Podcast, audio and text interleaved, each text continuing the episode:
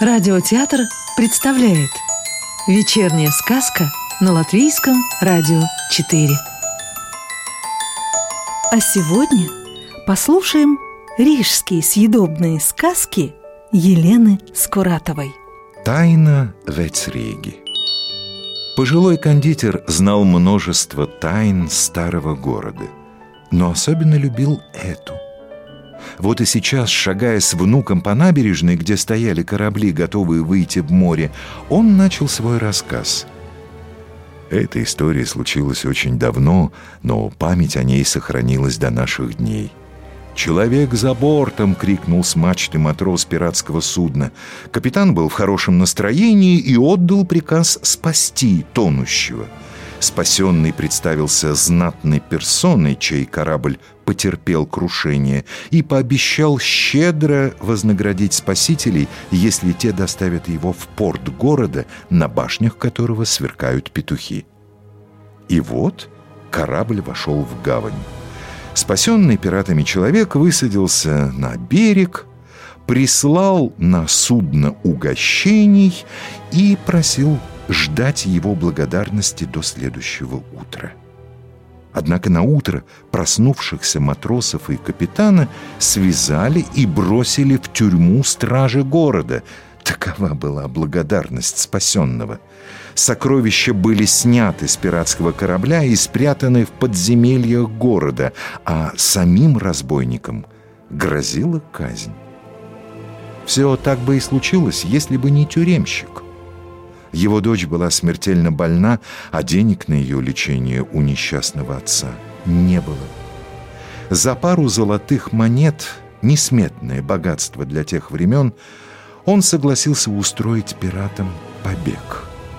Глубокой ночью смотритель тюрьмы проводил заключенных на корабль, и еще до восхода солнца судно вышло в море. Прошло несколько десятков лет. В один осенний день в городской порт вошел торговый корабль. Это были пираты, догадался мальчик, но дед продолжал. Утром торговцы выгружали на берег ящики и товары, а когда стало темно, трое из них отправились в старый город. Поздно ночью к старому звонарю Домского собора постучали – он открыл дверь и увидел на пороге трех человек в длинных черных плащах и широкополых шляпах, скрывавших лица. Ночные посетители попросили ключи от церкви, но звонарь долго не соглашался.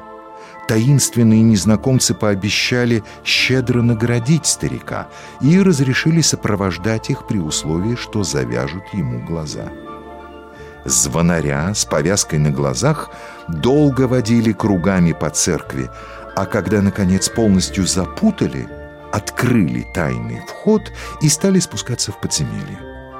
Незнакомцы шли узкими петляющими коридорами. Потом скрипнула дверь, и они вошли в комнату со сводчатыми потолками. В свете факелов звонарь, сдвинувший с глаз повязку, увидел несметные сокровища. Старинные пергаментные свитки, кубки, сундуки с золотом и драгоценностями. От волнения и страха ему вдруг стало нечем дышать, и он потерял сознание. Очнулся звонарь на церковной скамейке. В приоткрытую дверь сквозил ветер – «Неужели приснилось?» — подумал он. Но тут на пол со звоном упали три золотые монеты. Старик бросился поднимать их, а потом принялся заглядывать в каждый уголок церкви, пытаясь отыскать потайную дверь. Его поиски не увенчались успехом, а позже он понял, что его связка ключей пропала а незнакомцы исчезли в сырой осенней ночи. Укутавшись в длинные плащи, они зашагали в порт. Там шептались волны Даугавы, и ветер шелестел парусами корабля, готовящегося к отплытию. Осталось еще одно дело. К связке ключей привязали белую ленту, на которой была вышита надпись на латыни, что означало «Бесчестен человек, который благодеяние умеет принять, а отплатить тем же не умеет». Ленту вместе с ключами один из незнакомцев повесил на меч рыцаря Роланда. Это было послание магистру города и одному из его приближенных, кто за спасение отплатил коварством. И присвоил то, что ему не принадлежит, закончил за дедушку внук. Именно так. Дедушка, а пираты забрали все сокровища из собора? Вдруг они еще там?» «Этого никто не знает», — ответил пожилой кондитер и, улыбнувшись, добавил, «Но зато в моей сокровищнице для почетного сладкоежки осталась воздушная с нежной начинкой и тонкой золотистой корочкой пирожное. Вецрига, угощайся».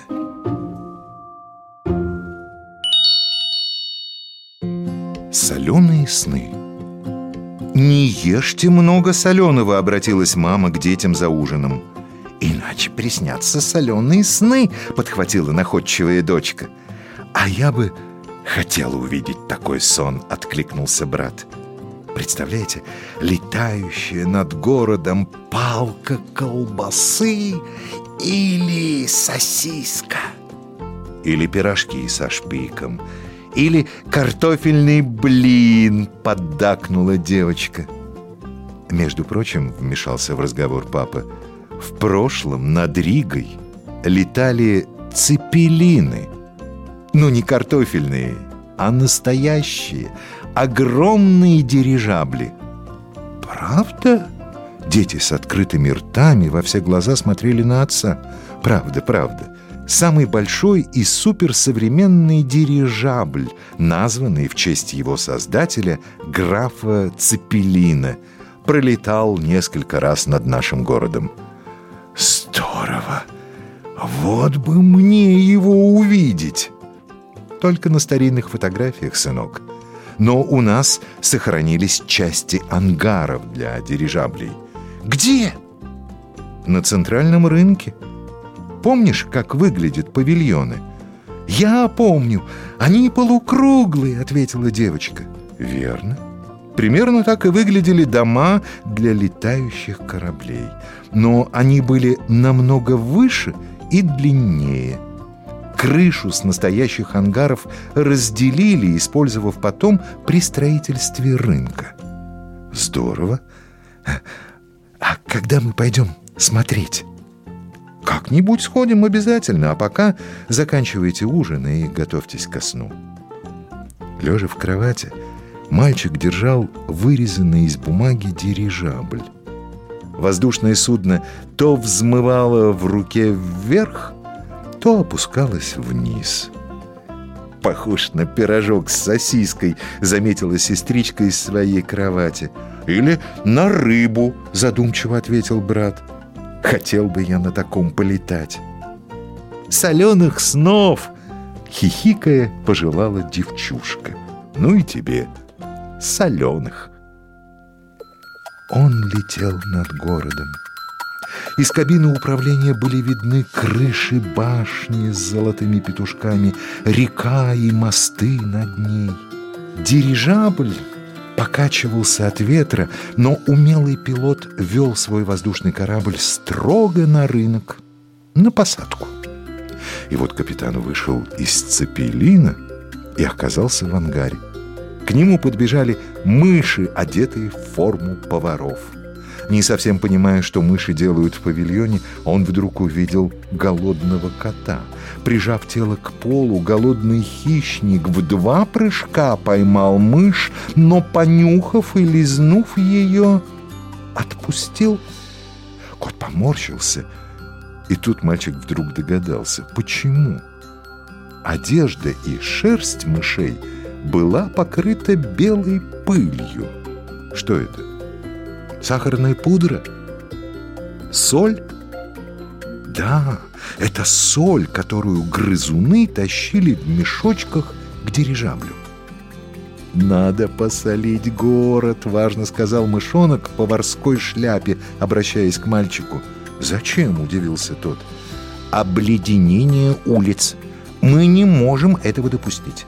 Люди будут поскальзываться, падать, перестанут ходить на работу, а значит, всем мышам в городе нечего будет есть». «Ну, хорошо», — ответил мальчик. «Слушайте мою команду. Летим солить город!» «Есть, капитан!» И мыши засуетились, запрыгивая в цепелин. И они снова летели. Солили улицы и даже море, чтобы и оно не замерзло. Соль сыпалась с дирижабля и была похожа на белые снежинки, словно над городом вдруг пошел снег. А потом, вернувшийся в ангар воздушный корабль, вдруг превратился в пирожок со шпиком, уместившийся в детской руке. Голодный кот жалобно мяукнул и с урчанием принялся уплетать предложенное угощение. Мальчику было не жалко, ведь он выполнил свою соленую миссию и теперь спасал кота.